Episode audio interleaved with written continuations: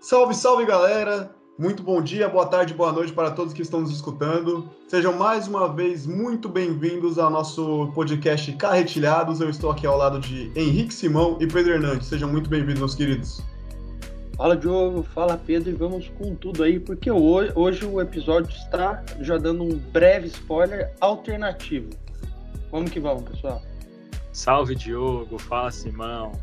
Um abraço aí também aos nossos queridos ouvintes. O episódio de hoje tá bem legal. Vamos fugir um pouco daquela bolha do futebol que todo mundo conhece. Vamos falar então sobre um mercado mais alternativo. Manda o papo aí, Diogo. Exatamente, Pedro. A gente vai falar um pouquinho hoje sobre o tal chamado futebol alternativo.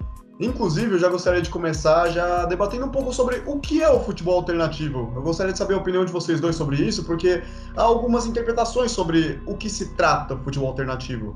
Então, eu já gostaria de começar perguntando para o Henrique. Simão, me conte a sua interpretação. Bom, vamos lá. Eu acho que o futebol alternativo, as ligas alternativas, elas nada mais são do que aquelas que não, não recebem todo um, um glamour, digamos assim, da cobertura do, da TV ou dos aparelhos de streaming. Ela pode ser tanto assim é, o, uma liga do, do próprio Campeonato Paulista, só que uma A3, uma segunda divisão, por exemplo, ou ela pode ser um campeonato de um de, na Europa, só que de um país bem, bem menos expressivo no futebol. Ou também ela pode ser é, em, em, locais onde o futebol não é o esporte mais popular, mas que mesmo assim tem uma liga ou tem um e tem torcida, enfim, mas não é recebe tanta repercussão na mídia nem nada e não tem lá grandes jogadores em comparação com os grandes centros. Falando isso em Europa e em certos locais aqui na América do Sul. Alguns exemplos, a gente pode citar, como eu disse, as, as divisões inferiores do Paulista, mas para gente aqui, que é, estamos no, no estado de São Paulo, acompanhar uma liga alternativa pode ser também uma outra divisão na, América, na própria América do Sul ou no, nos Estados Unidos, aí o futebol da CONCACAF pode ser uma liga alternativa e alguns países aí menos de menor expressão no futebol na Europa. Aí como a gente pode, a gente, o Diogo até vai falar mais para frente, né, sobre isso, eu vou deixar para ele essa informação. Mas eu, eu acredito que é isso, é essa a definição que eu daria para futebol alternativo. Então qual seria a sua, Pedro? Bom, eu concordo e assino embaixo com isso daí que o Simão falou. Acho que fala mais a respeito das ligas que não são tão visadas pela mídia e que não são tão assistidas pelas pessoas de modo geral. Porque, por exemplo, dificilmente a gente vê passando na televisão aberta mesmo, desde campeonatos como uma Série D do Brasileirão, uma Copa, uma Copa Paulista, até a terceira divisão do Campeonato Português, o futebol no Chipre, o futebol na África, ou melhor, a segunda divisão do futebol tailandês, então, raramente a gente vê e tem contato com esses times. Por exemplo, a galera não costuma saber, de modo geral, os times do outro lugar do mundo. A gente fica muito preso nessa bolha aí de futebol brasileiro, de futebol europeu. E assim, europeu relacionado, por exemplo, primeira divisão dos grandes campeonatos, como Bundesliga, Premier League, italiano, e por aí vai. Mas eu diria que o Simão deu uma definição perfeita e vale ressaltar que o futebol alternativo é interessante demais. Grandes jogadores acabam saindo deles, jogadores às vezes que não foram tão badalados no futebol brasileiro ou em outros lugares, em outros futebols, digamos assim, do mundo, vão para essas ligas alternativas e começam a voar. Também isso daí acontece pro contrário, né? Às vezes a galera não tá muito bem, vem de uma liga alternativa e fala: Meu Deus, da onde esse cara surgiu? Mas e você, Diogo? Qual é a sua opinião a respeito disso? Concordo plenamente com o que os dois apontaram aqui. Eu acho que realmente o futebol alternativo é aquelas ligas menos visadas e que o futebol é um pouco menos, como posso dizer, menos assistido até. Mas pelo menos quando avalia do nosso ponto de vista, claro, que por exemplo para eles pode ser uma coisa mais comum. Não imagino que em um outro país, por exemplo, uma liga do Chipre, assim, no né, país deles pode ser algo magnâmico, mas pra gente é um futebol que a gente normalmente não assistiria. Então, eu acho que a definição dos dois é realmente uma coisa que eu assino embaixo também. Inclusive, eu gostaria de ressaltar a importância dessas ligas, porque temos aqui uns casos que nós trouxemos para acrescentar o episódio que vão demonstrar o quão é importante você avaliar jogadores que estão participando dessas ligas, porque pode se pensar, se ele está participando dessa liga, o jogador ele seria inferior a outros jogadores em ligas maiores? Pois bem, eu gostaria de citar aqui o Campeonato Moldável. Por quê? Porque, para quem não sabe, do Campeonato Moldável veio um time chamado Xerife Tiraspol, que está sendo uma zebraça na Champions League, está fazendo realmente uma campanha linda, maravilhosa, uma das maiores zebras da história da Champions League, sem dúvida. E nele tem um cara chamado Cristiano, lateral esquerdo, que tem sido um dos craques do time.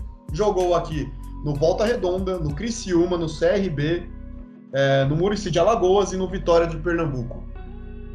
E ele por mais que tenha sido um jogador que aqui no Brasil não tenha sido tão conhecido, está fazendo sua fama no Campeonato Moldavo e principalmente nessa Champions League junto com o seu modesto time. Então é sempre muito importante destacar que jogadores podem vir sim de ligas inferiores e têm o mesmo nível de jogadores que estão em ligas mais é, com uma maior infraestrutura. Por exemplo, um caso bem famoso de um jogador que veio de uma liga chamada Alternativa é o caso de um jogador que acabou surgindo na Lituânia e veio aqui para o Brasil como um jogador desconhecido, mas acabou se tornando um jogador de seleção brasileira e esse jogador é o volante Paulinho, muito famoso pela sua passagem pelo Corinthians e pela seleção brasileira mesmo, disputou duas Copas afinal. O jogador surgiu na Lituânia e acabou que chamou a atenção de um olheiro e acabou vindo para o Brasil. E no Brasil, quando chegou no Corinthians, ele fez sua história, fez seu nome e hoje é muito conhecido dificilmente um torcedor do Corinthians atual não conheça o Paulinho, né? Então, é sempre importante, principalmente, falar sobre os olheiros nessas ligas, porque muitos olheiros podem trazer esses jogadores que por muitos vão ser desconhecidos, mas vão acabar brilhando muito aqui. E ah, esse quesito de olheiros que podem trazer jogadores conhecidos, né, de ligas menos assistidas e com menos repercussão, eu posso citar o caso do Leicester, né? Porque o Leicester de 2016, como nós sabemos, acabou se tornando uma das maiores zebras da história, né? Ganhando o campeonato inglês, assim, tipo, uma, mesmo disputando com equipes fortíssimas, né? Que são sempre o. Principalmente o chamado Big Six, né? Que são seis times mais fortes da Inglaterra, ele acabou superando todos, mesmo vindo de uma temporada relativamente fraca. E esse time foi constituído de jogadores como N'Golo Kanté, que veio da segunda divisão francesa. É, perdão, ele veio da primeira divisão francesa porque o time Caen havia subido de divisão o Marres, que veio da segunda divisão francesa do Le Havre, e o Jamie Vardy, que veio da, de divisões inferiores da Inglaterra e foi contratado como uma aposta que acabou se vingando e se tornando um dos maiores nomes da história do time do Leicester e principalmente daquela conquista. Então, é sempre muito importante dizer que tipo, esses jogadores podem surgir de ligas alternativas e podem se tornar grandes craques. Tudo o que importa nesses casos são sempre um olheiro bem atento, assim, que esteja já com um, um, repertório sobre se esse jogador pode ou não vingar certas qualidades em certos times. É, indo um pouco nessa linha, eu acho que assim, eu não poderia não deixar de citar, no caso, é, a questão de ligas assim, que até pouco tempo era, eram, é, na, na nova, de acordo com a nossa classificação, alternativa, mas que é, agora elas vêm passando por uma certa mudança. E a exemplo disso, eu, eu, eu citaria a MLS, a Major League Soccer, a principal liga de futebol dos Estados Unidos, que até então, assim, para contribuir com a, com a popularização do esporte lá no país, é, contratava jogadores é, euro, é, principalmente europeus, que estavam, enfim, que jogavam no futebol europeu, aliás, em fim de carreira, que tiveram história. A gente tem vários exemplos aí. É, o que, que aliás, vinham com essa intenção para popularizar a liga. Mas recentemente a gente vê que a, a rota do mercado deles se alteraram. Hoje o perfil da contratação é, é aquele jovem jogador, principalmente sul-americano, que inclusive até recentemente para o Brasil, mas que é, pode ser, vai para a MLS como, vendo ela como uma vitrine para ser eventualmente negociada. Então hoje a liga que é, ainda assim para a gente é uma liga alternativa com toda certeza, mas ela trocou esse perfil. Ela, é, ou seja, mais um exemplo aí de uma liga alternativa que não era tão expressiva no futebol, e que agora vem se, vem se adaptando para um jeito do futebol mais global, que é justamente para formar jogador, mesclar aí com mais experientes, menos experientes. E a gente tem recentemente o exemplo de brasileiros que estão indo jogar na liga aí nessa, nessa temporada mesmo. A gente teve o Brenner do São Paulo indo para a MLS, a gente teve também o Caio Alexandre, volante do Botafogo, entre vários outros também que, que estão, além de brasileiros que já estavam lá também, que continuam, contribuem, aliás, com, com o desenvolvimento da liga. E também, como eu já disse, jogadores sul-americanos que vão lá também e, e eventualmente vão ser negociados para o futebol europeu.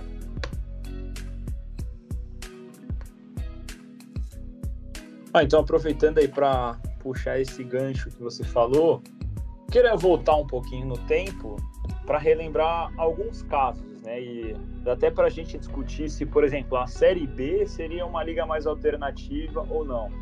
Embora eu ache, eu acho que não. Mas é interessante como muitos jogadores acabam se destacando em divisões inferiores e vão para divisões maiores e começam a voar. E assim, eu gosto sempre de lembrar o papel formador também desses, desses clubes, né? Tem uma história muito legal do zagueiro Tinho, que foi tricampeão carioca com o Vasco em 92, 93, 94. Ele nasceu lá em Campos do Goitacazes, no Rio de Janeiro, começou jogando bola por lá, se destacou muito nas categorias de base, um jogador que batia falta aí com maestria por conta desse destaque nas categorias de base, ele acabou chamando a atenção do Vasco e foi jogar no Vasco da Gama. Fez até parte da equipe do Vasco que ganhou que ganhou a, a Copinha, a Copa São Paulo. Então assim, como os clubes de menor expressão, geralmente eles podem ser um grande aliado e podem ser clubes formadores que acabam aí revelando os jogadores para o mundo, como foi o caso do zagueiro Tinho. Ele mesmo me disse uma vez que ele fala que quem projetou ele para o mundo do futebol foi foi a equipe de campos dos Goitacazes. Então isso que é legal, esse, esse papel deles. Mas falando então especificamente do Brenner, queria ouvir de vocês. Tem vários outros casos mais para frente para a gente citar de jogadores do futebol alternativo, mas vocês acham que em um caso da MLS ou de, um, de uma liga alternativa, falando de jogadores brasileiros, isso daí pode distanciar o atleta de uma seleção brasileira, por exemplo? Porque você vai para uma liga que, de modo geral, tem os prós e os contras, né? Não tem tanta transmissão, mas às vezes você vai para essa liga e começa a voar. Mas aí eu queria ouvir a opinião de vocês, porque será que no caso do Brenner, a nível de seleção brasileira, pensando aí, projetando um futuro, isso daí não vai distanciá-lo de uma possível convocação? Eu acho que sim, Pedro. Principalmente porque, imaginando que mesmo que ele tenha um desempenho bem constante, ainda assim os técnicos, os, os, as pessoas que estarão ligadas com a seleção podem dar menos atenção pelo nível da liga, porque eles podem acreditar que o nível da liga pode acabar se tornando inferior a outras ligas e isso faz com que eles tenham menos menos repercussão assim quando forem lembrados assim em listas de convocatórias. E eu penso imediatamente no nome do Anderson Talisca. Afinal, Anderson Talisca fez grandes grandes números assim nos últimos anos, né, de gols e assistências jogando pela China. Inclusive um dos jogadores que mais é, que tinha as melhores estatísticas jogando na China, sendo brasileiro ou sendo jogador mesmo. Então, é, e ele acabou não ganhando tantas convocatórias. Ele reclamou bastante disso. Ou no caso do Oscar, o Oscar acabou se tornando um grande craque na China, né? Ele já era um craque antes, mas na China ele ganhou bastante nome. E também parou de ser convocado. E tem os casos que jogadores são convocados, como Renato Augusto, Paulinho, quando jogava na China, mas eu acho que são minoria, é, considerando o todo. Então, realmente, eu acho que eles podem acabar se prejudicando no quesito convocatório, mas até aí é uma escolha que eles têm que reverberar antes de ir para essas ligas. Eu concordo também, mas não acho que seja é, esse o objetivo. Porque, na verdade, quando. E, e, tudo também depende da liga, é claro. Porque quando o, o, a gente tem um exemplo de um Brenner indo para a MLS, por exemplo, a gente tem ele saindo de um momento tenso no que ele estava no São Paulo, onde teve até agressão ao ônibus do time, para ele ir para uma liga que recentemente está ganhando os olhos da, da mídia no futebol europeu, inclusive, e ele vai para um time onde lá a, co a cobrança dele era mínima e que caso ele se ele apresentasse um bom desempenho lá, fiz, é, jogasse bem, ele poderia sim chamar a atenção de um clube europeu do que e que ir para um, um destino muito melhor do que se ele tivesse se transferido direto. Então eu diria que é mais a longo prazo. Num primeiro momento, eu concordo que eu acho que é, seria praticamente impossível a convocação vindo de uma liga alternativa ocorrer, até porque a gente até sabe um pouco como é que funciona as questões de convocação aí, é, é, as famosas negociatas, né? Enfim. Mas eu acho que é, seria uma mudança depend, ao que depender da liga. É claro, a gente tem exemplo da Tailândia que é uma outra história, mas em ligas de ascensão, eu acho que o negócio aí é mais a longo prazo. Inclusive, um caso de um jogador que acabou indo para um time de menos. menos. É, um time menos chamativo foi o caso do Arthur Cabral, mas acabou aquele. acabou de chegar à seleção brasileira né, na, na, última convocatória por causa de um corte, né? Corte do Matheus Cunha, se eu não me engano. Então realmente não dá para descartar um jogador que acaba indo para uma liga considerada menor, porque ele sempre pode acabar representando muito daquela liga mesmo ou até num time diferente no futuro. Então é sempre uma mudança na, na, na carreira dele que pode acabar retar uma, uma grande melhora, né, para projeção dele. Mas enfim, já chegamos a, já estamos chegando ao fim do episódio, então já gostaria de fazer os agradecimentos. Primeiro ao nosso ouvinte que está sempre conosco aqui, sempre nos acompanhando e nos dando muito apoio e força. Então queria agradecer muito e também a presença dos dois aqui, Henrique Simão, Pedro Hernandes, como sempre, estar ao lado de vocês é sempre uma coisa maravilhosa. Então muito obrigado por mais um episódio incrível. A honra é minha, eu quem agradeço. E vamos com tudo aí, pessoal, que a gente tá, tá expandindo o nosso, nosso podcast aí, inclusive fisicamente, quem sabe. E com essa deixa, então, já agradeço mais uma vez a todo mundo e até semana que vem. É isso aí, galera.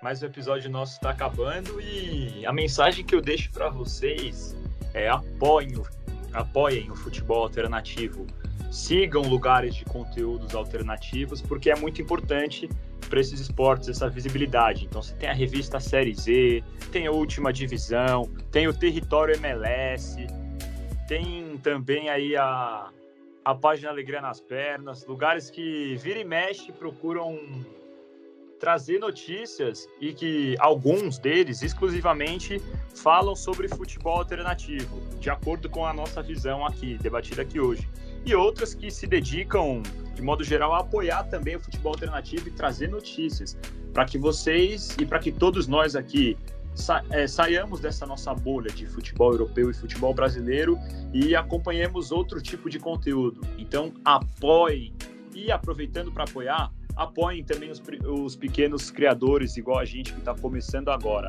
É muito importante o suporte de todos vocês. E fiquem atentos às nossas redes sociais, em arroba carretilhados, que a gente está vindo muito forte por aí.